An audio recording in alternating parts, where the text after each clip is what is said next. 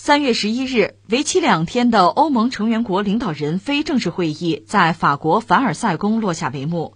在峰会后的共同宣言中，欧盟各国在加强防务能力、推进能源自主、促进经济增长及乌克兰局势作出了共同承诺，抛出了第四轮对俄制裁。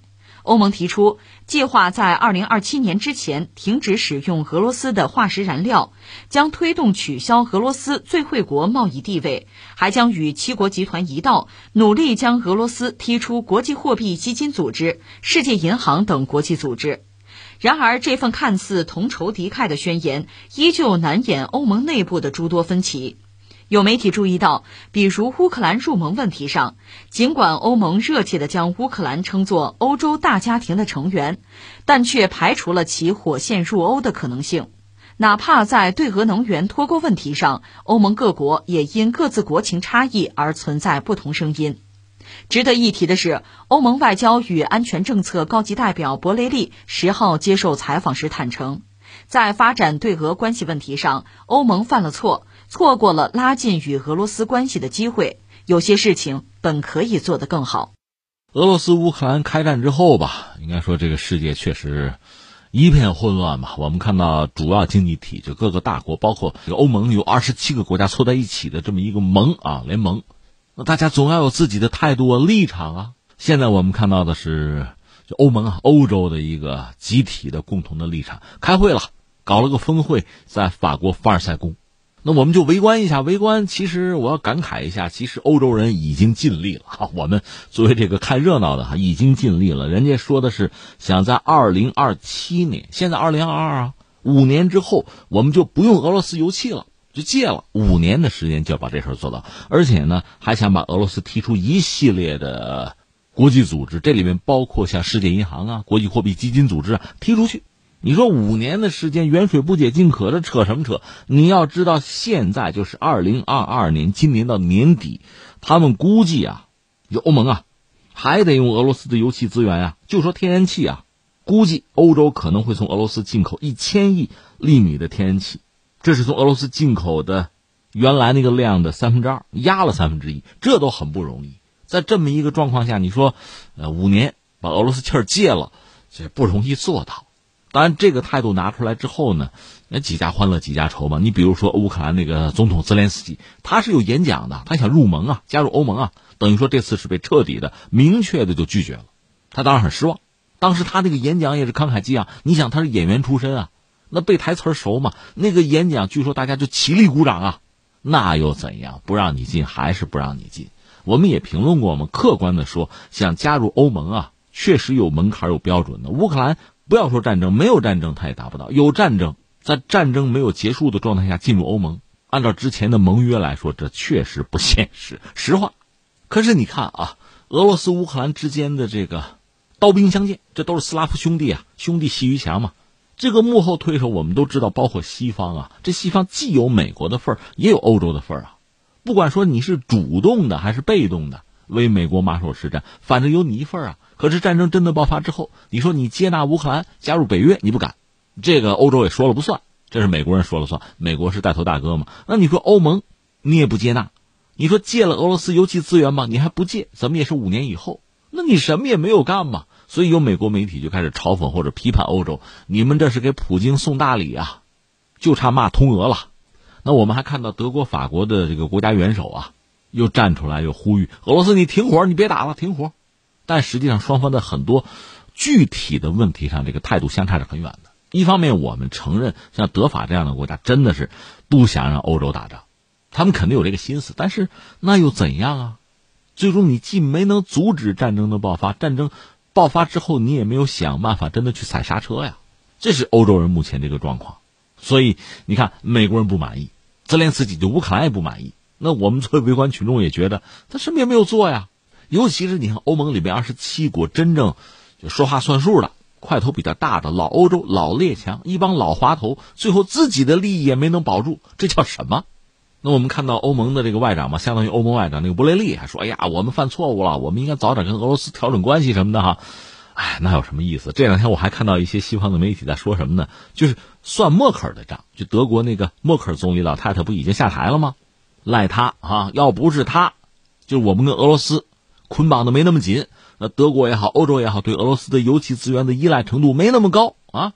你看现在倒好了，让我们怎么办？赖人家默克尔，这真是非常可笑哈！默克尔也挺有意思，嗯，也比较低调，现在没有说话。其实我们有问题是，默克尔如果还做德国的总理，至于打仗吗？如果那个明斯克协议，就是德国、法国拉着呃乌克兰和俄罗斯签那个明斯克协议，如果那个明斯克协议真的落实的话，战争能爆发吗？你现在赖人家默克尔也没有意义了，就是你怎么直面现在的问题是这么一个状况了。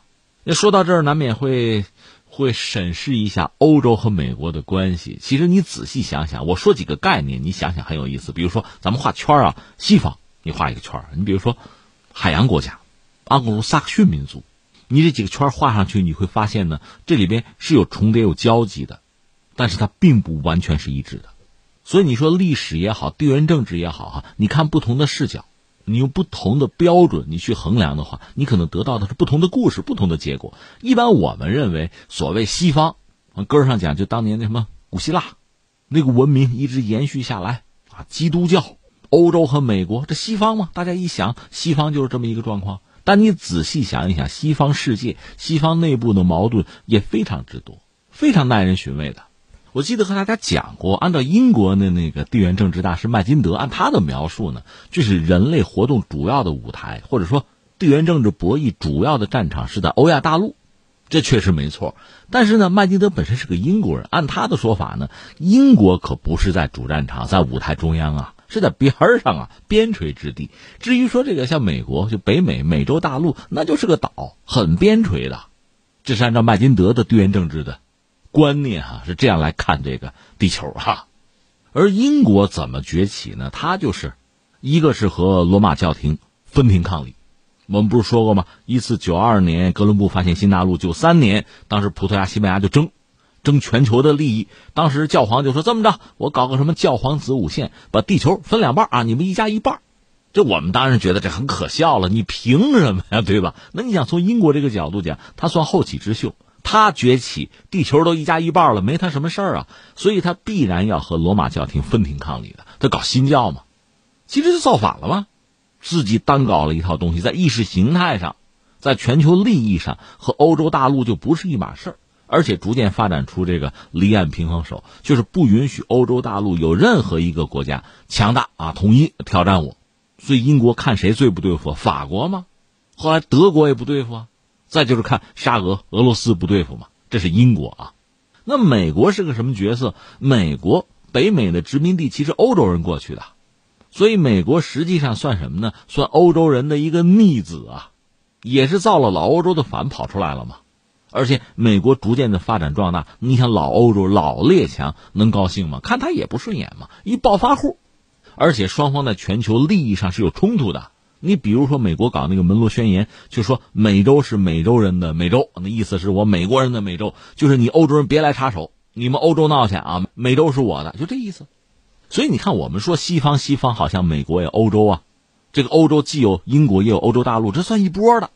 你也可以这样讲，宏观上讲呢，他们这么多年嘛，是具有一些共同的东西，历史文化呀、宗教啊、价值观啊，是有一些共同的东西，有共识。但实际上也有很多不一样的东西啊，彼此之间利益啊、矛盾啊、纠葛也非常之多。